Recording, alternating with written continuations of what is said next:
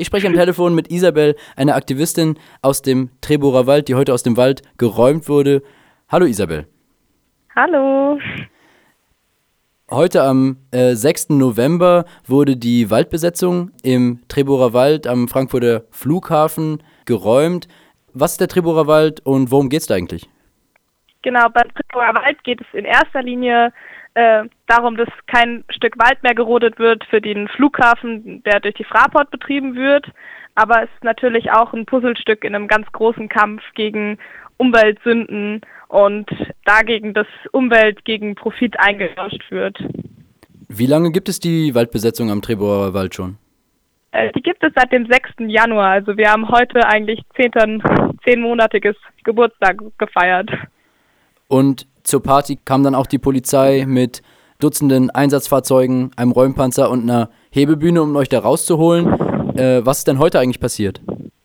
Genau, heute so um 7 Uhr kamen auf einmal ganz viele Polizisten in unser Camp ähm, und haben erstmal geschaut, wer alles so da ist und dann haben sie äh, langsam angefangen, alle Menschen, die sie irgendwie wegtragen konnten, aus dem Camp wegzutragen und die Identitäten festzustellen und dann haben sie sich so langsam dran gemacht, die äh, Lock-ons zu lösen. Davon gab es zwei. Äh, und währenddessen haben sie auch noch äh, die Kletterpolizei mal losgeschickt äh, und haben angefangen, die Baumhäuser zu räumen. Wie viele, wie teilweise viele, auch zu zerstören. Wie viele Baumhäuser gab es?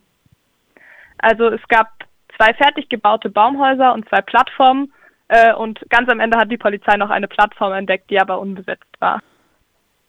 Du hast gesagt, Menschen also, wurden aus Lock-ons geräumt. Was, was genau sind Lock-ons? Genau, Lock-ons ist sozusagen die moderne Art, sich anzuketten.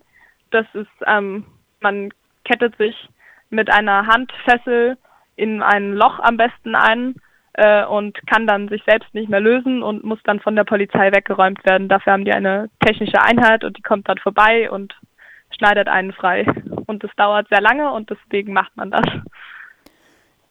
Jetzt hat der Treborer Wald schon eigentlich seit den 90er Jahren ähm, ist, hat einen Schutzstatus, also steht unter besonderem Schutz und wurde jetzt trotzdem, die Besetzung wurde trotzdem geräumt, um da den Weg frei zu machen. Wie schätzt, schätzt du die momentane Politik da von der hessischen Landesregierung ein? Also ich glaube, die Politik verfehlt da einfach ein bisschen Umweltziele und äh, kann irgendwie sich noch nicht so auf das Große und Ganze konzentrieren, dass Umweltschutz für uns alle das wichtigste Ziel sein sollte und nicht irgendwelches Profit und verfehlt deshalb irgendwie uns die Zukunft zu erhalten und kann sich halt gerade nur von Profiten und äh, Firmen beeinflussen lassen. Und da die Fraport so eine große Firma ist, hat sie natürlich auch sehr viel Einfluss auf die äh, Politik im Umland. Jetzt gibt es ja schon seit einigen Jahrzehnten eigentlich äh, einen, einen Protest gegen den Ausbau des äh, Frankfurter Flughafens. Inwieweit ist denn die äh, Waldbesetzung dort im äh, Treborer Wald eingebettet in diesen, in diesen großen und auch historisch gewachsenen Widerstand? Also wir sind total gut vernetzt. Also es gab ja vor ein paar Jahren schon die Waldbesetzung in Kelsterbach und auch davor die ganz berühmte Waldbesetzung ähm, zu der Startbahn Westzeit. Und aus beiden Besetzungen kamen immer wieder sonntags Menschen vorbei, um uns zu besuchen und uns zu unterstützen. Und auch sonst kennt man sich so in der Bewegung gegen den Flughafen und unterstützt sich gegenseitig. Zum Beispiel gehen, sind auch äh, oft äh, Aktivisten aus dem Triburger Wald zu den Montagsdemos gegangen am Flughafen, äh, die die Bürgerinitiativen dort jeden Montag abhalten und man vernetzt sich so auf ganz unterschiedliche Arten. Ganz prominent diesen Sommer äh, war ja die Räumung der Waldbesetzung im Hambacher Forst im Rheinland, wo gegen den Braunkohleabbau protestiert wird. Inwiefern hängt ihr da zusammen? Seid ihr voneinander inspiriert? Seid ihr, seid ihr vernetzt? Genau, wir sind eigentlich total gut vernetzt gewesen. Man hat sich immer ausgetauscht, was so läuft und was nicht und wo man irgendwie sich unterstützen kann mit Menschen oder mit Dingen. Äh, zum Beispiel zu unserem Skillsharing hat der Hambi uns total viel geholfen. Ähm, Essen zu organisieren, weil wir das nicht so gut und so schnell hinbekommen haben. Äh, und so haben wir uns so gegenseitig unterstützt. Und ansonsten war auch einfach die Unterstützung zum Beispiel da, dass wir, äh, als der Hambi geräumt waren, ein bisschen als Safe, Space funktioniert haben. Das heißt, äh, Menschen aus dem Hambi konnten sich bei uns ein bisschen ausruhen und äh, etwas weniger Stress haben. Genau, dann hat man sich halt so gegenseitig unterstützt, wo es gerade geht. Du hast mir gerade im Vorgespräch zum Interview erzählt, dass du schon über 40 Stunden wach bist und seit der Räumung schon im Krankenhaus warst, jetzt wieder raus bist. Hast du Lust, kurz ein bisschen deine persönliche Geschichte von heute zu erzählen? Klar, gerne.